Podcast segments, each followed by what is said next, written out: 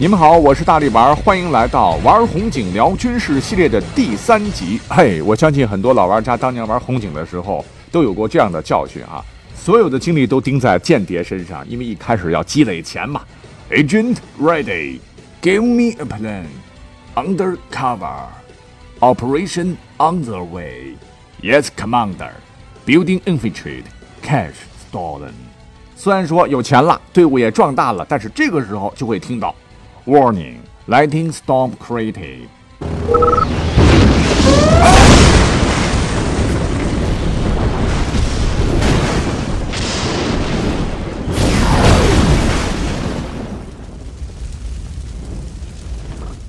哎，这还没完呢，你还有可能听到。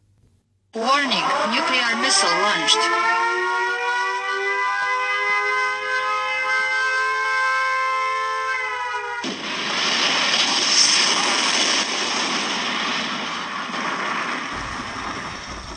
我去，实在是没法玩了。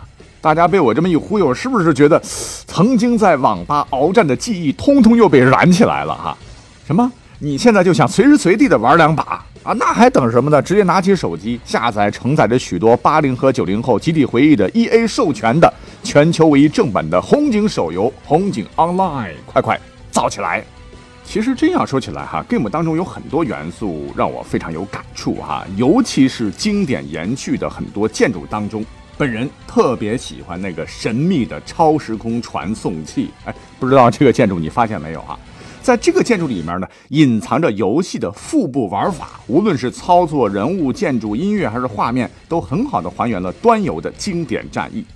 在此基础上呢，还增加了 SLG 游戏的一个重要内容。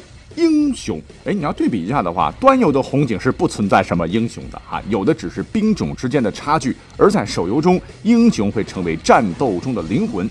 不同的英雄，不同的特性，通过委任官职带来不同的加成等等，这些都是每一个玩家需要考虑的东西，让游戏更加的深刻哈。比如说在战役关卡二当中，这个战役的名字叫做“紧急营救特工谭雅的复制危机”。我们确实可以身临其境的哈当一把主角。话说呢，接到任务，我们要探索谭雅的行踪。在我的带领下，奋勇冲杀，我们终于歼灭了防守的幽灵部队。可是得知谭雅被前来支援的直升机又给带走了。临走前，谭雅透露信息给我：我们的死敌幽灵部队背后一定隐藏着重大信息。我们回到基地以后，重新商议计划，并得到了最新的秘密情报。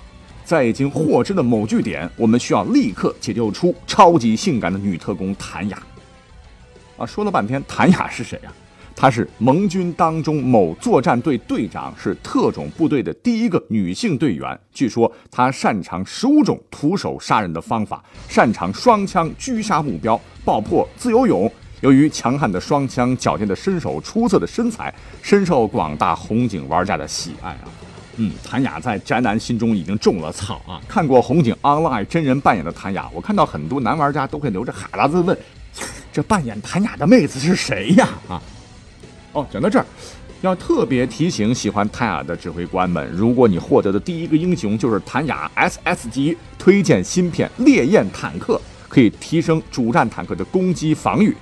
主战坦克的攻击就是通过超能爆破技术升级的火控系统，拥有连续装填的能力，短时间内可以进行连续的装填，从而对敌人进行连续打击。火控系统操作越熟练，越能够提高连续打击率。另外，其他技能也很给力，比方说主战坦克防御、磁能装甲对主战坦克额外进行……哎哎，等等，这些攻略是不是各位还要亲自去体验摸索才会比较好玩呢？啊，好了，我大力就不多说了啊。好，我们再继续回到关卡二的剧情当中啊。那么刚才讲到了女英雄谭雅怎么会被狡猾的幽灵俘虏的呢？因为确实有一个更大的阴谋正在威胁着红警帝国的安危。跟我作战小队联络的上级伊娃告诉我说，谭雅已经被带往复制中心，这里重兵把守，解救难度很大。什么？我不敢相信自己的耳朵。谭雅是我们最棒的特工，如果被幽灵复制，后果不堪设想。这时，伊娃参谋指导，如果派出间谍秘密潜入，可以大大减少伤亡代价。那还等什么呢？我立马对我的部队下令：Action！只许成功，不许失败。营救谭雅的行动真的不容易，幽灵的基地内部可谓是机关重重，深入其中比登天还难。还好我们在幽灵基地内安排了我们的优秀间谍，让间谍提前混入幽灵内部，获取一切资料，然后悄悄地带领我们通过层层关卡。幽灵基地内部每十来米就会有一道机关门，需要破译密码才能打开。幽灵基地内的每一门都有一对幽灵复制人驻守着，而我们所携带的部队数量有限，为了防止更多的幽灵部队前来支援，必须速战速决，尽快赶到关押谭雅的房间。在我方打入敌人内部的间谍的帮助下，我们过了一道道关卡，经过一场场激烈的战斗，最终以极小的代价消灭了全部沿路的幽灵复制人，终于将谭雅成功的解救出来了。可是来不及和战友拥抱，更残酷的战斗还在后头。就在这个当口，我却发现谭雅还是受伤了。看见受伤，我很心疼。可是谭雅身负重伤，却还告诉我，我还没有出局，待我康复以后再来与您并肩作战。我为谭雅的坚强意志、顽强拼搏的精神而感动。为了配合我军的作战，深入幽灵内部探索情报，而且受尽幽灵部队的摧残，他没有向幽灵屈服，也没有背叛我们，他是真正的爱国者。尤其即使自己身负重伤，依然坚持深入敌后作战，配合我军，真可谓是巾帼英雄。任务最终圆满完成。我们在间谍的帮助下破译了通行密码，顺利进入了幽灵的复制中心，一鼓作气地破坏了他们复制谭雅的罪恶计划。啊，不知不觉大力丸把剧情都带进来了哈，我这嘚不嘚的说的挺精彩的啊，我还是希望军迷们亲自下载去好好体验一番它的这个剧情任务啊，绝对是怀旧党的最爱。那众所周知。所有执行特殊任务的人都叫特工。进入另一个国家和组织收集情报的特工呢，其实还有一个特别的称呼，你也可以称他为间谍。当然，在游戏当中，间谍是正义的一方使用的隐秘部队，用来获取有利的敌方情报。间谍呢，并不攻击敌方部队，在老红警当中是选择锁定敌人之后，改变自己的外观，成为那一种敌方部队，甚至狗狗都可以复制啊。这样一来的话，厉害了哈！可以变其外观，潜入越过敌方的防线，从事间谍情报工作。这讲起来，在游戏当中好像挺简单的哈，可是，在现实当中吧，要从事特工的工作，那可不容易啊！每日都过着刀头舔血啊，生活在危难之中的生活，绝对是一个高脑力、高强度的高危职业。虽然说呢，可能会有生命危险啊，可是说实话。作为一名资深弹牙粉哈，我对《红警 Online》里边的特工这个行业也是钟爱有加的。可能是受到很多好莱坞电影的影响吧，似乎呢有英雄的地方，哎，我就觉得有特工啊。这些上天入地无所不能，还帅到掉渣的特工们，简直让人是欲罢不能啊。当然了，我也知道很多军迷们会觉得，在《红警 Online》剧情模式下。在我方地下工作者的协助下，跟谭雅出生入死当回特工，也就只能过过瘾就好了。其实这样的想法大错特错。你知道吗？红警 Online 相比于端游，在 SLG 的大框架下，指挥官一旦加入联盟之后呢，不光可以实现联盟与联盟之间的机 v 机对抗，甚至可以指挥我军精锐跨区远征。这些玩法。都使得战事平仍的红警帝国堪比当年谋士如云、武将如雨、斗争激烈的战国时代。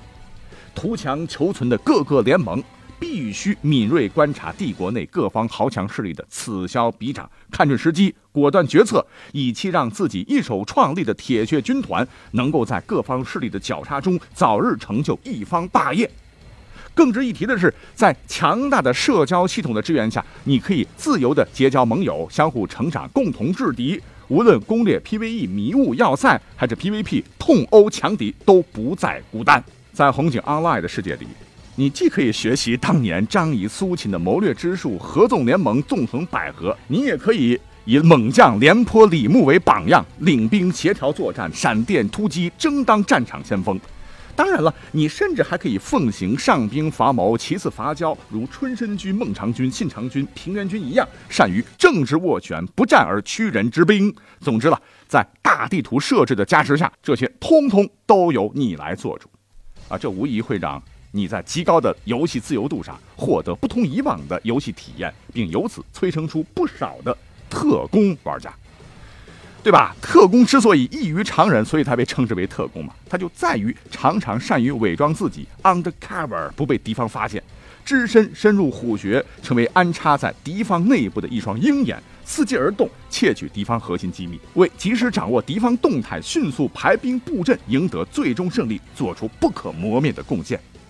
哎，各位千万别觉得我在这里是纸上谈兵啊，在红警 Online 隐蔽战线的斗争，那也是进行的如火如荼啊！间谍反间谍的战斗每天都在上演，跟我一样喜欢谍战的军迷们千万不要错过啊。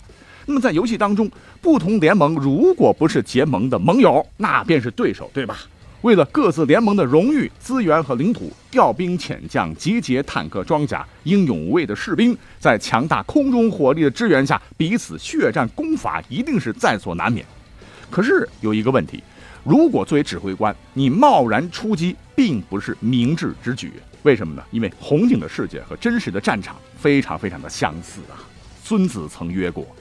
知五足之可以击，而不知敌之不可击，胜之半也；知敌之可击，而不知五族之不可以击，胜之半也；知敌之可巴巴拉巴拉啊，故曰：知彼知己，胜乃不殆；知天知地，乃胜不穷啊。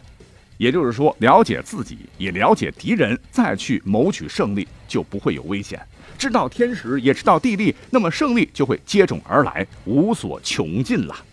历经战争淬炼的政治家、军事家唐太宗李世民当年也说过，他每次临阵对敌的时候，总是先分析敌人的作战企图和我方的作战企图到底谁更审慎周密，这样就可以知彼了。然后再查看敌军的士气和我军的士气谁更旺盛，这样就可以知己了。所以呢，知己知彼是兵家大要。那么好了，在红警 Online 的世界，如何实现这一切呢？当当当当！特工玩家闪亮登场。首先，为了打听对手联盟的作战规划、核心人员的坐标等重要作战情报，我方特工是上演一番苦肉计，退出联盟也好，还是直接叛逃投敌也罢，总之呢，一定要想尽办法获得对方联盟的信任，慢慢潜伏。一旦时机成熟，逮住机会，迅速将核心信息秘密传递给本联盟的人。身在曹营心在汉。为我方知己知彼，及时调整军力，完善作战策略，最终赢得胜利，完成光荣使命。另外呢，你也可以通过小号加入到对方联盟来实现这个目标，为大军挥师征伐探明道路。比如说，对方谁谁谁现在不在线，不在线，哎，就马上冲过去占其资源等等。也就是说，游戏里边玩的策略呢，也可以延伸到联盟玩家之间的游戏外的对抗。哎，这也是一种端游的各位老玩家完全体验不到的乐趣啊！当然了，你这边在搞秘密战线，敌方联盟也不是吃素的，他们肯定也会派出本联盟最优秀的特工，不管你是使苦肉计，还是攻心计，还是美人计，也会打入你方内部。那为了避免我军的核心机密被窃取，当然也会有核查成员身份、挖出敌方潜伏人员、将其消灭的斗智斗勇的暗战时刻上演。精彩程度不亚于又帅又燃的谍战片。OK，讲到这儿呢，说的都是游戏当中的哈。那么对于我们这些资深军迷们来说，历史上真实的特工或者说是间谍间谍行动，跟游戏里边比的话，肯定是大相径庭的，对吧？我们众所周知，翻看史书，其实在我国遥远的夏代。曾有一段太康失国、少康中兴的历史。当年为了完成少康这位主子的中兴大业，世界上第一位间谍是横空出世。她呢，就跟讲到的谭雅一样，都是女特工，可谓是行动间谍的鼻祖，名叫汝爱。这个汝是女子的女啊，必须要读成汝，是冒着生命危险，出色的完成了任务，为少康复国做出了贡献，从此让间谍正式登上了历史舞台。从此以后，古往今来，间谍是前赴后继，甚至不少古代的名士贤臣都曾亲自做过间谍。比方说，商代的伊尹、周初的姜子牙、孔子的高祖子贡啊，这也使得不少敌我秘密战线、殊死搏斗的很多精彩故事被记载下来，保留在历史的长河中。我们都熟悉的姜子牙曾在太公六韬中曰：“尤氏八人，主祀监后变，开合人情，观敌之意，亦为间谍也。孙子兵法还将间谍人员细分为五种，分成乡间，又称阴间，敌人的同乡；还有内间，敌国的官吏；反间，我们最熟悉，收买敌人的间谍；还有死间，向敌人散布谣言，失败后间谍必死；以及生间，能活着回来的间谍。五种。举个例子，像清朝末年，刘邦在攻取齐国时，派出便士叫利益基前往游说，劝齐王投降。韩信在齐王投降之际，却加紧攻齐，最后导致利益基遭烹杀，这就是死谏。生谏呢？哎，比方说国共内战后期，胡宗南发现熊向晖是我方派来的啊，却不敢向上层报告，只好把他送出国念书，这就是生谏的代表等等啊。总之，直到今天呢，在全球化的纽带日益紧密、追求和平成为大多数人生活现实的当下，间谍。这个号称人类最古老的职业，并没有完全淡出我们的视线，须臾未曾远离。为此呢，国际舞台一直以来，许多国家也都建立过不同的间谍组织啊。有些我们是耳熟能详，有些则从未听过。我们下面就挑几个名头响亮的所谓的王牌间谍机构讲讲好了，看看你知道几个。第一个，摩萨德啊，各位知道吗？没有哈，没有就对了哈，听我来讲。摩萨德的全称是以色列情报和特殊使命局，由以色列军方于一九四八年建立，与美国中央情报局和曾经的苏联内务委员会克格勃一起啊，并称为世界三大情报组织。自成立以来，摩萨德进行了多次让世界震惊的成功行动，他的成功成为世界情报史上的传奇。据了解，摩萨德招募间谍极为严格，他们非常不欢迎像零零七那样的冒险者，太帅太容易暴露嘛。那电影都是骗人的，而欢迎有极强信念和出众能力的人。候选者必须是在以色列国防军服役的犹太人，特种部队老兵和军官是首选。由于犹太人遍布世界各地，所以特工大部分有海外背景，通晓英语和多种欧洲语言。发音没有口音，所以摩萨德特工也被称作是最难辨识的特工。据称，摩萨德特工要有十五分钟以内将任何一名陌生人的姓名、身份、银行卡密码、工作、家庭成员，还有好友情况等了解清楚的本领。他们还要能够熟练地驾驶客机、战斗机、轻型装甲车、反坦克武器、小型水面潜艇等等。啊，至于各种枪炮，在摩萨德的特工眼前都是小 case 啊。他们甚至放言。世界上没有一个国家的使馆，他们摩萨德特工不曾光顾过，甚至白宫也不在话下。哇，口气蛮大的，这让老大哥 SIS 往哪里摆呢？说起马上要介绍的 SIS，全称是英国陆军情报六局，又称秘密情报局，代号 MI 六，军情六处。MI 六因《零零七》系列电影中的主角詹姆斯邦德而蜚声海外。视作英国情报机构的开始鼻祖啊，真的可以称得上是最老牌的情报组织了。Next 啊，我们再讲一个大家伙最常见的谍报机构 CIA 好了啊，因为经常看谍战片的小伙伴对 CIA 一定不陌生啊。CIA 全称美国中央情报局，是美国最大的情报机构，也是唯一一个独立的情报部门，成立于1947年9月18日。最后一个压轴的，那就是克格勃为前身的俄罗斯联邦对外情报局。简称 SVR 啊，总部在俄罗斯，它的工作对象和范围主要在国外，完全是非政治化、专业化的一个机构。现在好像只为社会安全服务啊，不为任何人和政党服务了啊。说了这么多，重点来了，红警 Online 是 EA 全球唯一授权的正版手游，所谓是铁血集结，热爱不独警。二零一九年八月二号至九月十五号，军迷共享、知识共享、福利共享、版本共享。大家可以马上微信关注“红警 online” 手游官方公众号，还会有更多福利等着你哦。我们下期节目再会。